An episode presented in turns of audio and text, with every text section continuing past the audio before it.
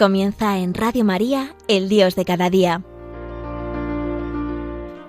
Desde la Archidiócesis de Madrid, con el Padre Joaquín Hernández.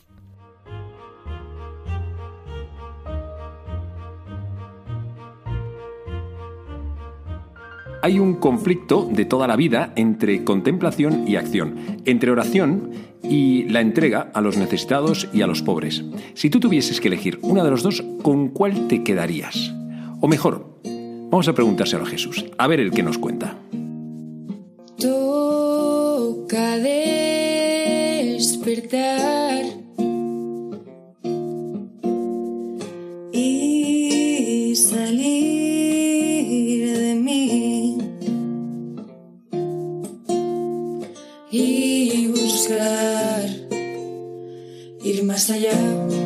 Buenos días, yo soy el Padre Joaquín y esto es El Dios de cada día, un programa de Radio María para gente despierta y hoy te voy a hablar de temas de fe, espiritualidad y estilo de vida. Bienvenido, bienvenida, estamos en familia.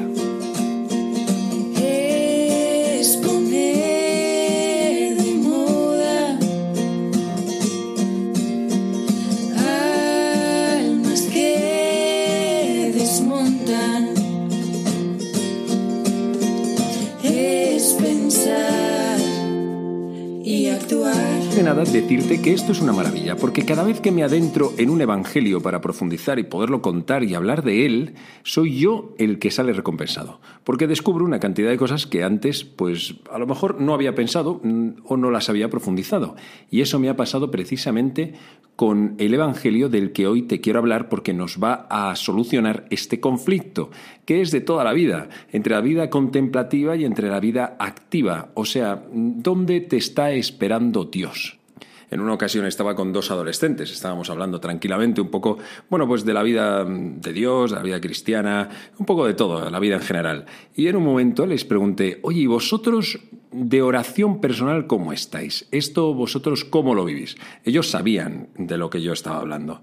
Y uno de ellos, el primero, me contestó, me confesó eh, con mucha sinceridad, pues mira, padre, yo la verdad es que nada de nada. Bueno, pues nada. Y el otro me miró y me dijo, Padre, yo es que soy más de entregarme a los pobres. Y yo, vaya por Dios, anda, mira. Eh, esto es, es, es que a veces lo contraponemos, o una cosa o la otra. O sea, ¿tú qué eres? ¿De los que rezan o de los que ayudan? ¡Qué desastre! ¿Tú te imaginas que a Jesús le hiciésemos esa pregunta? Vete tú a Jesús, vete al Evangelio y mira, ¿Jesús qué es? ¿De los que rezan o de los que ayudan? Bueno, no, ahora mismo si lo, estoy pensando y en una vista así como superficial podríamos pensar que Jesús es de los que ayudan. Pero en cuanto te pones a leer el Evangelio te das cuenta de que no pasaba ni un solo día sin que Jesús dedicase horas a la oración. Curioso, esto ya tiene algo que decirnos. Pero bueno, vamos al lío y vamos a dejar que el mismo Evangelio, según San Lucas, esto es, estamos en el capítulo 10, nos hable. Entró Jesús en una aldea y una mujer llamada Marta lo recibió en su casa. Esta tenía una hermana llamada María, que sentada junto a los pies del Señor escuchaba su palabra. Marta, en cambio, andaba muy afanada con los muchos servicios, hasta que acercándose dijo, Señor, ¿no te importa que mi hermana me haya dejado sola para servir? Dile que me eche una mano. Respondiendo, le dijo el Señor, Marta, Marta, andas inquieta y preocupada con muchas cosas Solo una es necesaria. María, pues, ha escogido la parte mejor y no le será quitada. Desgranando el Evangelio para que lo entendamos un poco mejor. Primero, que Jesús entra en esta aldea que tradicionalmente se identifica con Betania, que está muy cerquita de Jerusalén. Allí, en esa aldea, vivían unos amigos de Jesús, tres hermanos, que eran Marta, María, que aparece en el Evangelio de hoy, y Lázaro. Este tercero no aparece en este Evangelio, pero sí que aparece en algún otro suceso en, el Evangelio según San Juan. Eran tres hermanos y los tres muy queridos de Jesús. Jesús escoge esa casa no por nada. De hecho, se piensa que era un lugar donde él habitualmente iba a descansar como la casa de unos amigos, donde tú te sientes como en familia. Y Jesús iba y hablaba y les contaba y ellos estaban re felices, ¿no? Creemos también que la jefa de la casa que sería la mayor, era Marta, porque Marta siempre está atenta en todos los pasajes donde ella aparece a las cosas más como más prácticas y más de coordinación. Lo más probable es que fuese la hermana mayor y tuviese una hermana menor que sería María y Lázaro pues no sé si sería mayor o menor, pero bueno, que ahí estaba también. El caso es que la que está atenta siempre es Marta. Por eso dice el evangelio que te acabo de, de leer que Marta le acogió en su casa. Claro, ahí está. Eh, esa casa, la casa de Betania, es, es el reposo humano de Jesús, lugar donde Él es escuchado, donde no es cuestionado, donde no se le va a reprochar, donde no se le va a echar en cara, donde no van a ir a hacerle preguntas capciosas. Es como si fuese la tierra buena y fértil, donde crece la palabra. Es que allí había gente que estaba abierta, tenía el corazón abierto a Jesús. Leía precisamente hace unos días en el comentario que hace el padre David Amado en, el, en la revista, en el Magnificat, este misalito, que es eh, buenísimo. Decía él tal cual, le cito, lugar de las confidencias, de la conversación relajada y del compartir sereno en el que Jesús se retiraría, quizás con frecuencia buscando compañía y descanso. Me ha parecido de mucha ternura que Jesús realmente pudiese buscar momentos de descanso. Con sus apóstoles lo hace en alguna otra ocasión, también lo narra el Evangelio.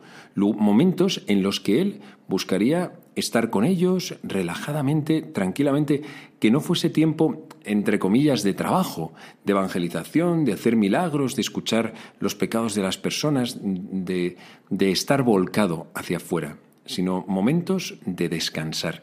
También Jesús descansaría de esta manera humana, no solamente descanso espiritual en la oración, que lo tendría sin duda, sino también de este otro modo.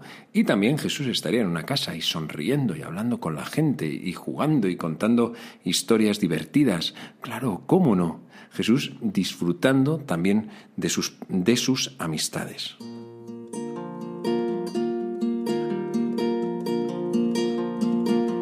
Hablemos de la primera de todas, Marta. Marta, Marta es una privilegiada. Dice que le acogió en su casa. ¿Tú te imaginas lo que puede ser eso para nosotros, lo que habría sido que pudiésemos acoger a Jesús en cuerpo mortal en nuestra casa? Él y todos sus discípulos irían a esa casa de Betania, quizá era una casa grande. Eh, estaría Jesús, estarían los doce, seguramente, a lo mejor algunas mujeres que le seguían a Jesús, a lo mejor estaba incluso la Virgen María. No me extraña que Marta se pusiese nerviosísima. Tú y yo nos pasaríamos meses y meses y meses preparando un acontecimiento como ese. ¿Cómo ella no lo iba a hacer? Es que su Señor, su Maestro, iba a pasar por su casa. Bueno, normalmente no avisaban porque pasaban de camino, no había mensajes de móvil, ni, ni podía hacer una llamada telefónica para, para, anunciar, oye, que voy a ir, que voy esta tarde para allá a cenar. No era tan sencillo. Entonces, pues bueno, llegaba mm, toda la tropa y, y se ponía Marta a preparar, pues a preparar con todo el servicio mm, cómo hacer que pudiese estar lo más cómodo posible el maestro con todos los suyos. Seguramente Marta, esta gran privilegiada, una suertuda, tenía también un perfil un poco perfeccionista y muy servicial. Que todo estuviese perfecto para este gran huésped que era Jesús, que no faltase absolutamente de nada. Esto, en principio, está muy bien. Oye, ¿por qué no volcarse con el huésped? Y esto es servicio, de lo que antes estábamos hablando que, Jesús lo dijo además, que es que, oye, tenemos que estar al servicio de los pobres, ¿cómo no vamos a estar al servicio del mismo Jesús? Claro que sí. Lo que ocurre es que podemos ver un detalle, y es que llega un momento en el que Marta no solo está cansada, sino que ya no puede más. Y entonces es cuando el Evangelio dice que acercándose le habló. Dice y acercándose, como si no estuviese cerca. O sea, ¿en qué momento se había alejado Marta de Jesús. No estaba lejos porque la casa pues era una casa, pero tampoco es que estuviese cerca. Esto habla un poco más del corazón. Mira que Marta le había acogido en su casa, pero quizá Marta no estaba con Jesús, estaba a otras cosas. y además no estaba soportando el posible escenario por el cual la casa se le ha llenado de huéspedes, Jesús y todos los suyos, los apóstoles y más, y, no poder llegar a todo. O sea que es que no estaba llegando y entonces llega un momento en el que explota y llega el burnout, el que ya no puedo más. Está hasta arriba de trabajo y está viendo que su hermana está ahí sentada solamente escuchando sin hacer nada. Seguramente ya llovía sobre mojado y a lo mejor es que no era la primera vez que María se escaqueaba y la dejaba sola en alguna cosa. Y entonces Marta reacciona con fuerza y una cierta insolencia. Ojo que le está hablando a Jesús. Se le acaba de acercar y le dice, o le sale, con una crítica primero a su hermana. Me ha dejado sola. Y a Jesús con un reproche. No te importa es decir, ¿por qué te desentiendes? Está viendo aquí una injusticia y te has desentendido.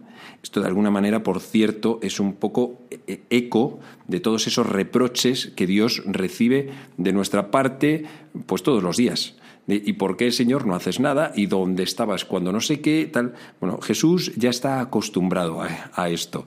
Y Marta, en ese momento, se lo suelta.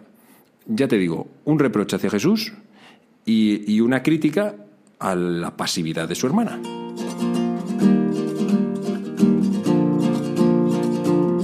Te reconozco que me siento bastante identificado con Marta por ese activismo. Quizá no por el quemarme, pero sí, sí por el, el estar siempre haciendo cosas. Y sin embargo, María cada vez me queda mejor. María es de ese tipo de gente que en realidad le da igual lo que estén pensando en su entorno con tal de saber que está donde quiere estar. Que muchas veces es un tema de percepción personal. Ella creía que tenía que estar a los pies de Jesús escuchándole y la otra que tenía que estar sirviéndole pues con todas las cosas y todas las cosas prácticas. Y además que a María, María no se pone nerviosa al ver que su hermana está haciendo otras cosas. No, no tiene ningún tipo de escrúpulo en quedarse quieta. Y, algunos de nosotros sí, sí que, sí que empezaríamos a ponernos nerviosos diciendo, yo no estoy haciendo aquí nada, y, sin embargo ella mira todas las cosas que está haciendo, y, pero no, es que parece que María era una disfrutona. Y además fue libre para pasar de su hermana. O sea, pues oye, que tú quieres ahora entregarte a todo esto, que tú quieres estar ahí desviviéndote, ah, bueno, pues ahí estás tú, que yo estoy bien viendo, escuchando a mi maestro. O a lo mejor ni siquiera lo pensó, a lo mejor estaba tan embobada escuchando a Jesús y acogiendo cada una de todas sus palabras, guardándolas en su corazón, pues que, que es que ni se dio cuenta, ¿no? Es que ella se ha dado cuenta de que Jesús está presente en ese momento. No va a estar mañana, ni estuvo ayer, está hoy. Y no iba a dejar escapar ese momento. Esa oportunidad era una oportunidad de oro. ¿Cómo no la iba a acoger? De hecho, podríamos decir que si Marta acogió a Jesús en su casa, que ya para todos nosotros sería una cosa bastante envidiable, María lo acogió en su corazón y cada una de las palabras que decía el maestro las iba guardando como quien guarda en notas todos sus apuntes.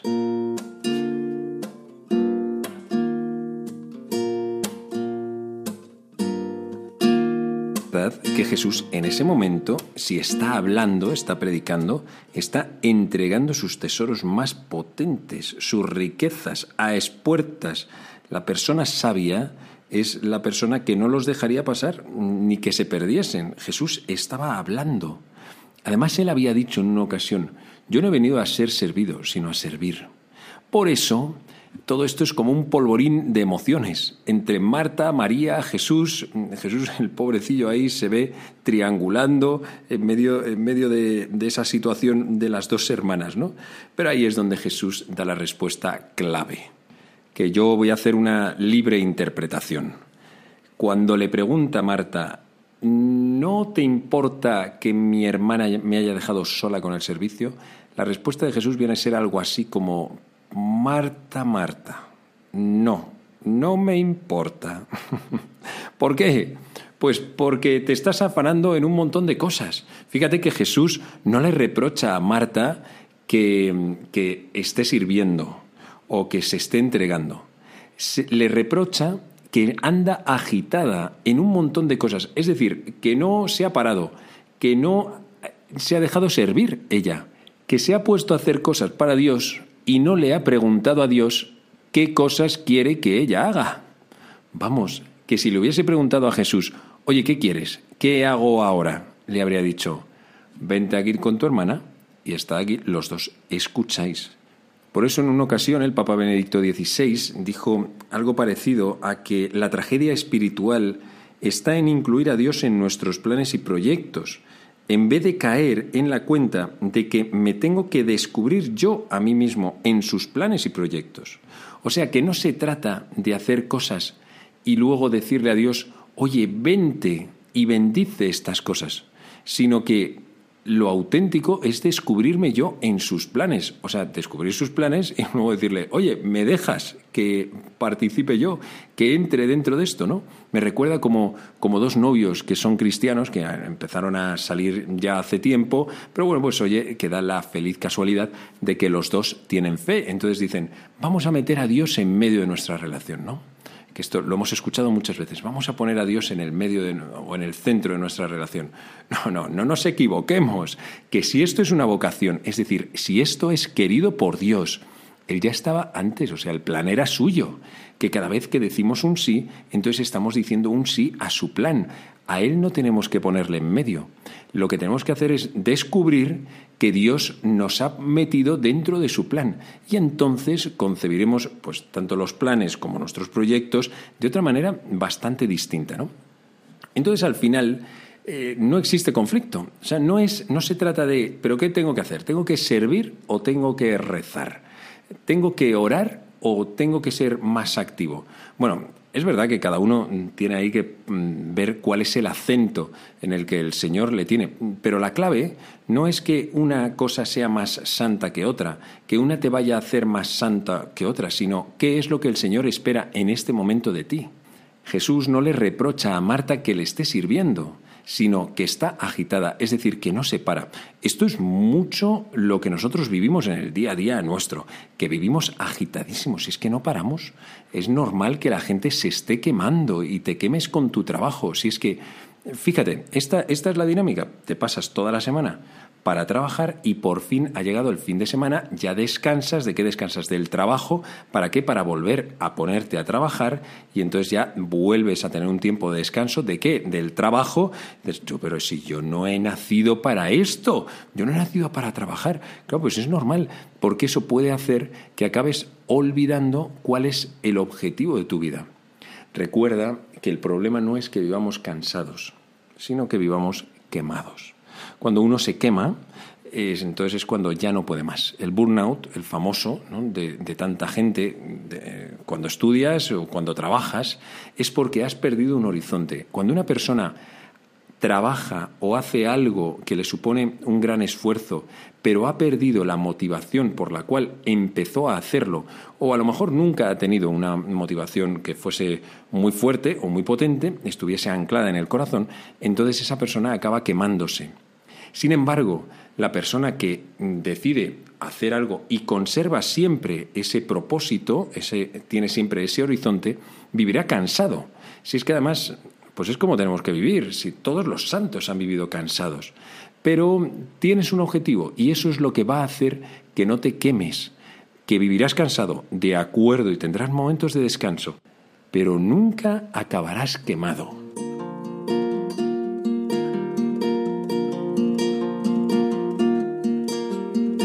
Marta, Marta, si crees que se te ha olvidado ponerte a los pies de Jesús, dale tiempo, dedícaselo y además estamos en pleno verano, ojalá tengamos un poquito más de tiempo también para estas cosas.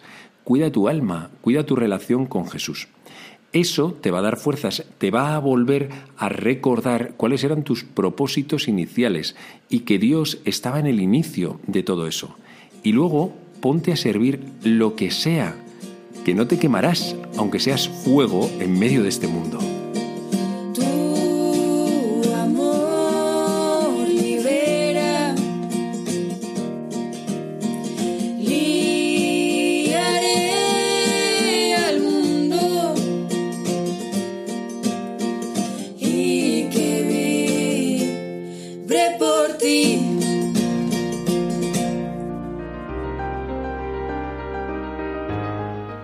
Finaliza en Radio María El Dios de cada día, hoy desde la Archidiócesis de Madrid con el Padre Joaquín Hernández.